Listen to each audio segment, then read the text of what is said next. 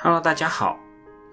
万科于二零二零年的三月十八号，也就是今天，公布了它的二零一九年年报，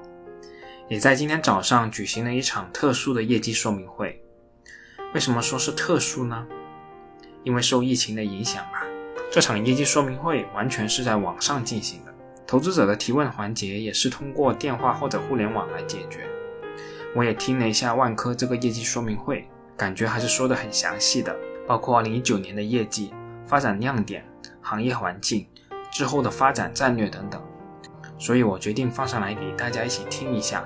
万科自己是怎么向股东汇报二零一九年公司的发展情况的。但由于万科的这次业绩说明会时间是比较长的，所以我是把它分成两段，其中第一段是由公司董秘朱旭向股东介绍二零一九年公司的发展情况，第二段为董事会主席徐亮。总裁祝九胜等高管回答投资者提问的情况。那说句题外话，从今天市场的表现也很清楚的看到，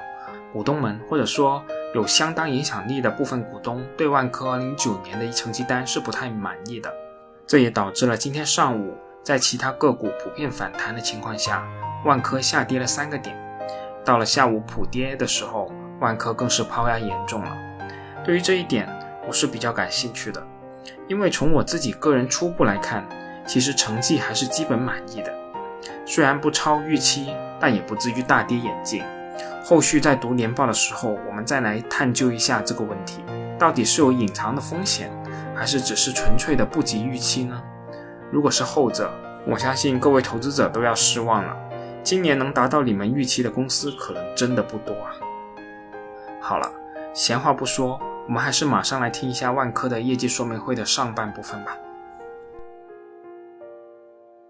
我向大家汇报一下二零一九年年报的亮点。我们把年报的亮点大概分为了九个部分。首先，还是合同销售额增长，合同销售额六千三百零八点四亿元，增长了百分之三点九；营业收入三千六百七十八点九亿元。增长了百分之二十三点六，权益净利润三百八十八点七亿元，增长百分之十五点一，已售未结合同金额六千零九十一亿元，增长百分之十四点八，净负债率百分之三十三点九，保持在行业的低位。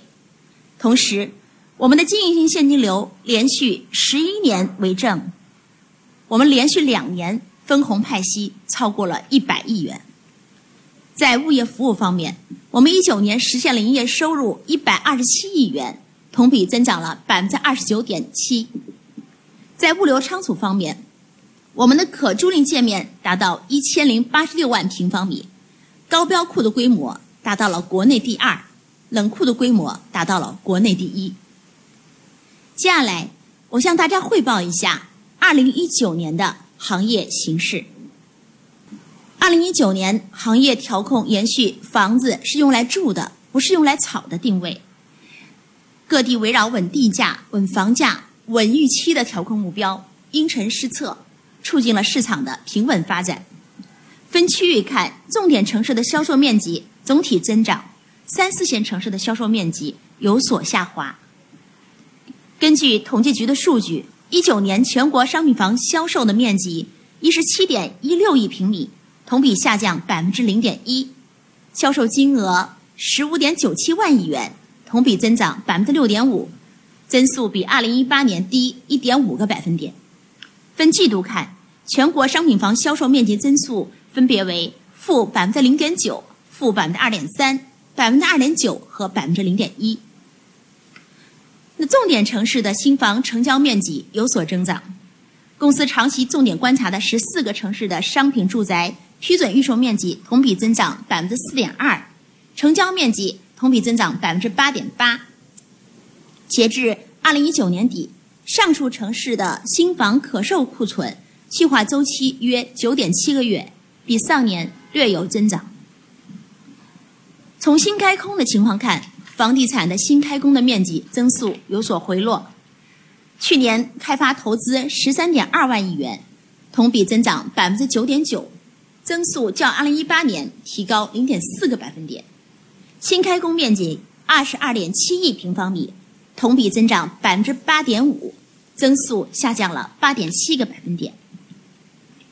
从土地市场来看，二零一九年全国三百个城市的住宅类用地供应建面同比增长百分之四点七，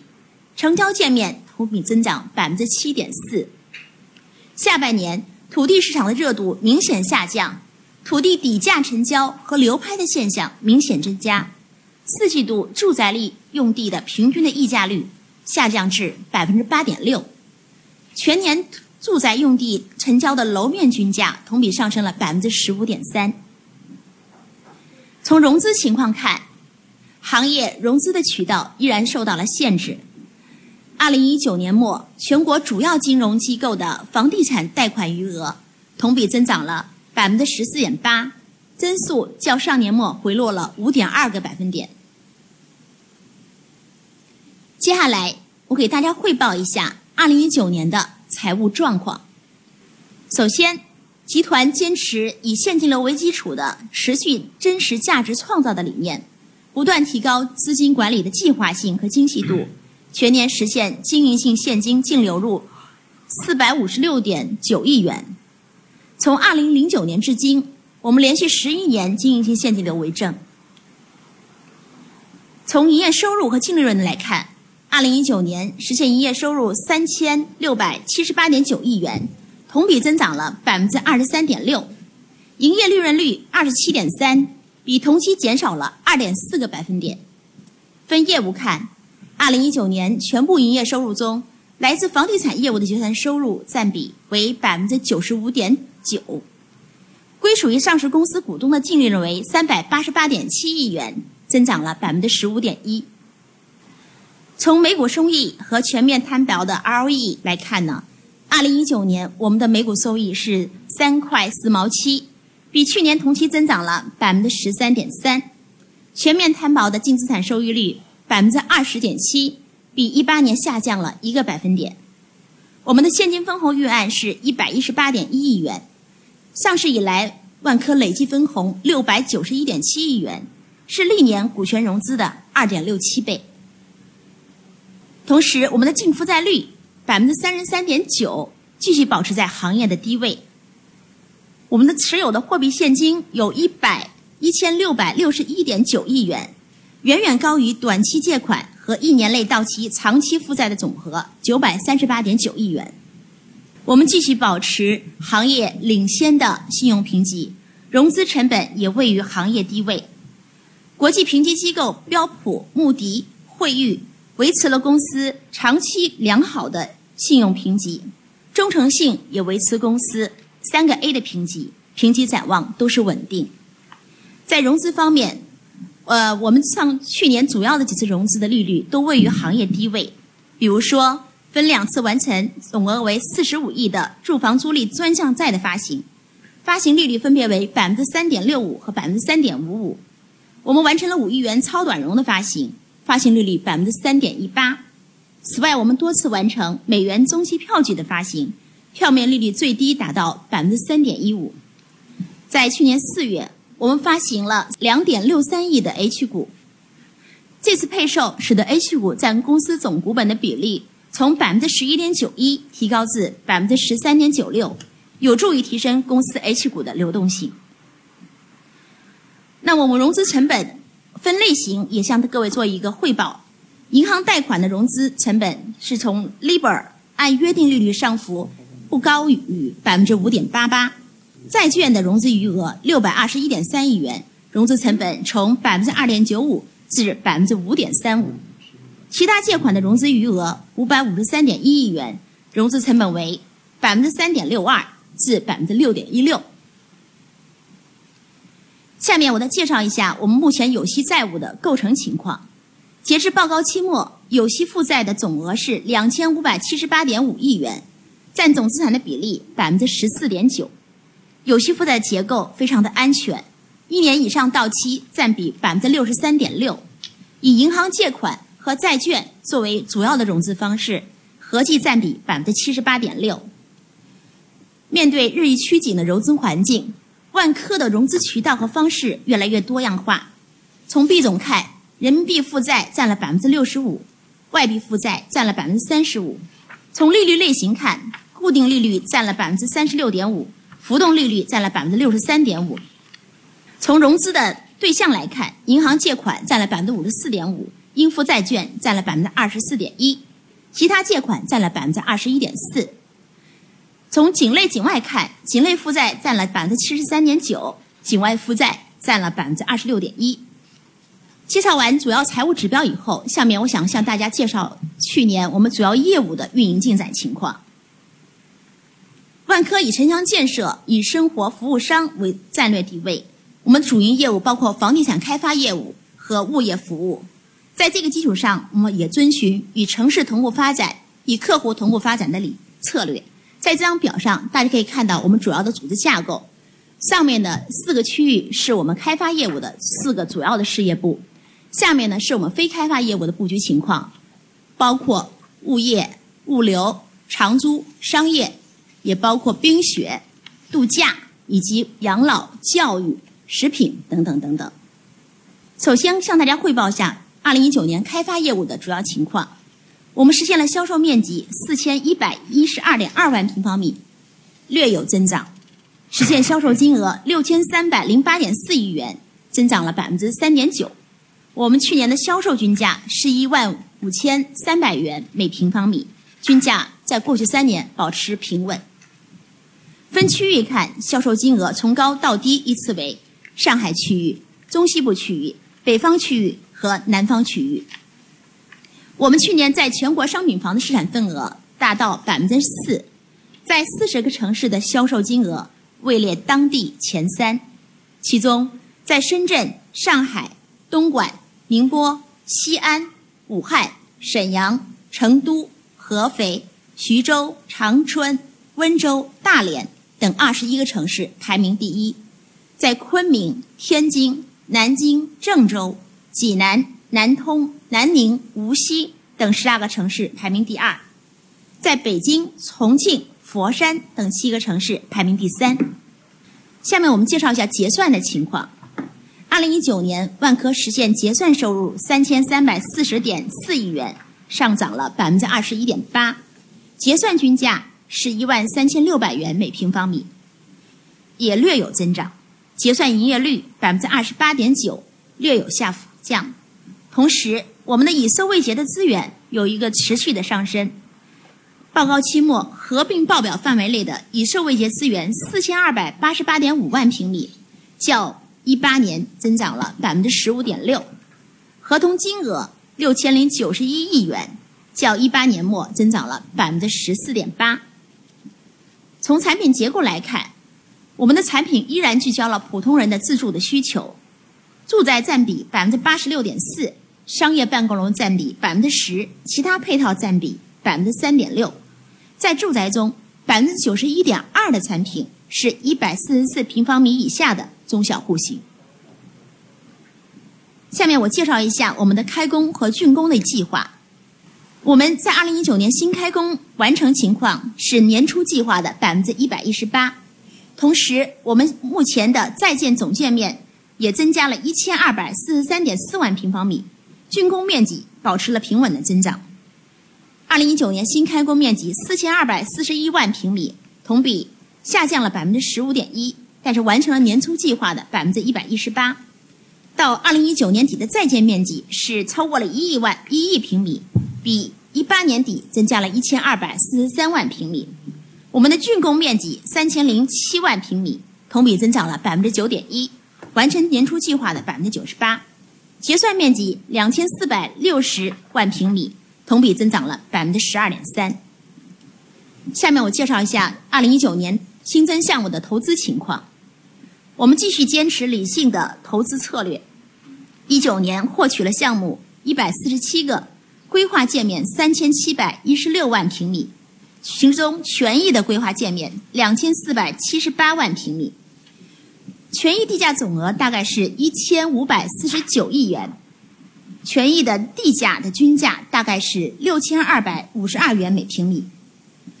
我们新增的这些项目，绝大部分位于一二线城市。按建筑面积计算，百分之七十一点五的项目的面积位于一二线城市。如果按照投资金额计算，百分之七十九点九位于一二线城市。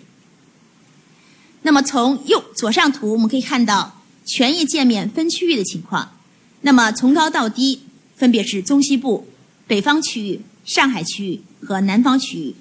如果按权益地价的话，从高到低是中西部区域、上海区域、北方区域和南方区域。呃，按城市划分，我们也可以看到二线城市的占比是最高的。权益地价的话呢，还是去年略有上涨。这个主要结构性的因素，还是因为我们去年在一二线布局土地更多的原因。那么一九年新获取的项目地价总额两千一百九十九亿元，占销售比额金额的比例是百分之三十四点九，保持在一个非常合理的水平。截至报告期末，我们各类型的储备的总建面约一点五五亿平方米，其中在建总建面是超过一亿平方米，权益建面是六千一百七十万平米，规划中的总建面是五千三百九十四万平米，权益建面三千三百六十万平米。此外，我们还参与了大量的旧改项目，权益建面大概有四百九十二万平米。分区域看，各区域的项目资源从高到低分别是：中西部区域占了百分之三十二，北方区域占了百分之二十八，上海区域占了百分之二十二，南方区域占了百分之十八。呃，从项目资源类型来看，主要还是在建和拟开发资源为主。在去年，我们还着重打造好产品和好服务。我这里通过两个例子，向各位股东和关心支持万科的朋友做一个汇报。好产品方面呢，呃，在上海，我们在一个购物的体验中心里，深入融入了咖啡吧台、亲子互动、花艺、面点制作等服务体验，使其变成一个既能提升购房体验，又能服务周边社区的城市会客厅。体现了万科打造美好社区生活共同体为目标的综合住区的开发理念。在中西部，我们还开展了美丽社区行动。我们针对三年以上的老社区，开展了“美丽之家”、“照亮回家的路”、“旧家换新颜”等小区改造的行动，提升了客户的满意度。介绍完开发业务的情况，下面我向大家汇报一下万科物业去年做的一些工作。在去年，万科物业在商写和城市空间整合服务方面有了一些进展。万科物业与戴德梁行成立了合资公司，共同打造大中华区的商业物业管理的领先品牌。我们的城市空间的整合服务拓展至珠海横琴的新区、雄安新区、广州白云和成都的高新区。在二零一九年，万科物业实现了营业收入。一百二十七亿元，增长了百分之二十九点七。我们新拓展的项目的保活收入预计有五十四点六零六亿元，同比增长百分之三十三点一。这其中，住宅业务的新增保和收入占比百分之六十二，非住宅业务的新增保和收入占比百分之三十八。截至报告期末，万科物业累计签约面积六点四亿平米。同比增长百分之二十六点一，其中万科管理的高满意度、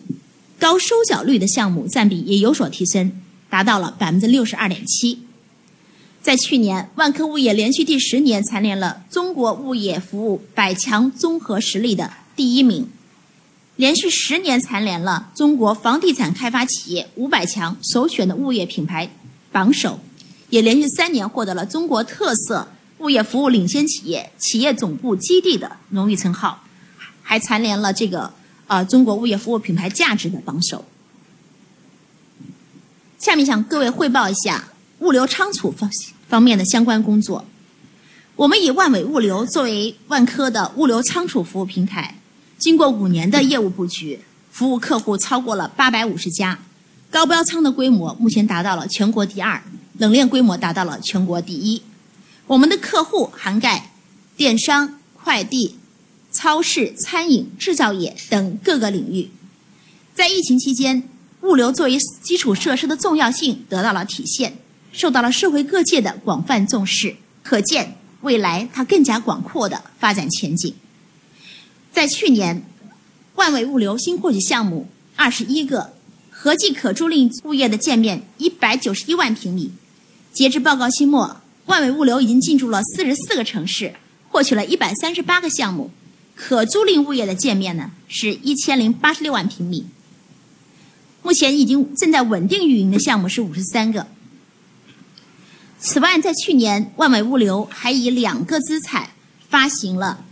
一个专项的资产支持计划。这个计划的总规模五点七三亿元，结构完全参照境外的成熟产品。它的成功发行，充分体现了市场投资人对于万伟物流资产管理能力的信任。在二零一九年的中国物流企业家年会上，万伟物流也获得了社会责任奉献奖，万维冷链还获得了金飞马奖的金牌企业的称号。在其他的非开发业务，去年的发展表现也比较健康和平稳。其中，我们的租赁住宅业务新增开业五点六万间，累计开业了十一万间，百分之八十一位于北上广深等十四个核心城市，开业六个月及以上的成熟项目的出租率可以达到百分之九十以上。在商业方面，我们在去年三月呢。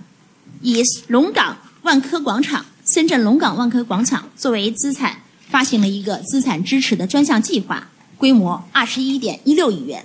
去年十一月，我们还发起了一支印象一号商业投资基金，规模三十亿元，为商业的后续发展储备了一定的资金的力量。我们的冰雪业务运营吉林松花湖、北京石金龙与北京西山滑雪场三个项目，吉林松花湖滑雪。度假区的客流量和客客户满意度持续保持在全国领先的地位，并连续第三年获得了世界滑雪大奖“中国最佳滑雪度假区”的称号。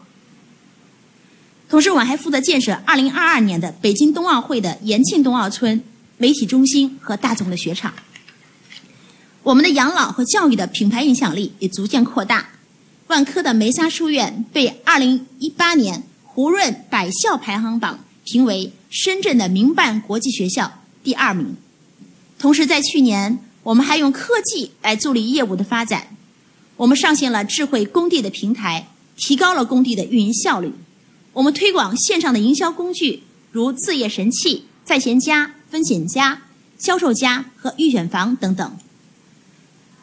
我们的万科物业也积极开展数字化的建设。我们开发了纸电一体化的发票管理平台。人行出入口无人值守的智能化产品，我们研发的“黑猫二号”智慧停车场管理系统也获得了国家知识产权局的专利授权。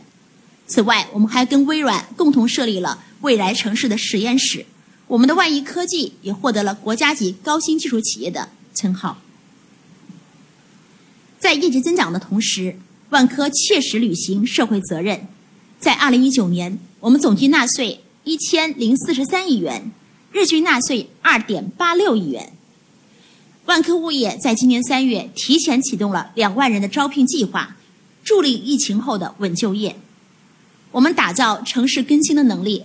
在上海的上新上升新所、广州永庆坊、福州烟田山等城市更新项目呢，都成为了当地的城市名片。我们还持续推进绿色建筑和工业化的技术应用。二零一九年，绿色建筑的覆盖率百分之百，绿色建筑的认证面积达到四千六百六十二万平方米，累计达到一点九三亿平米。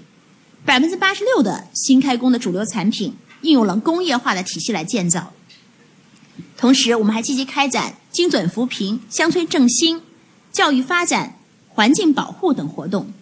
万科集团获得了广东省的济贫扶困的红棉杯金奖。我们的精准扶贫团队获得广东省五一劳动奖状。同时，我们建造和运营了2019年中国北京世界园艺博览会四大核心场馆之一的植物馆。通过这一具有国际影响力的平台，向社会传递尊重自然、尊重生命的绿色理念。最后，我想跟大家汇报一下2019年万科的发展规划。当前的外部环境存在高度的复杂和不确定性，在从中长期来看，行业已经步入了存量竞争的时代。市场从卖方市场转为买方市场，对客户的竞争更加激烈，对企业综合实力的考量也更加严峻。短期来看，新冠肺炎的疫情的爆发，进一步增加了外部环境的不确定性，对企业在认识、态度、能力、行动等方面也提出了更高的要求。但是，尽管挑战很多，我们也认为行业具有巨大的体量，为企业提供了大量的发展机会。比如说，轨道上盖物业、城市更新的发展空间更加广阔。我们的物业服务在参与社区治理、城市治理上大有潜力。特别是这次疫情之中，万科物业的表现得到了大家的认可。我们的租赁住房、冷链仓储还有更加广泛的需求。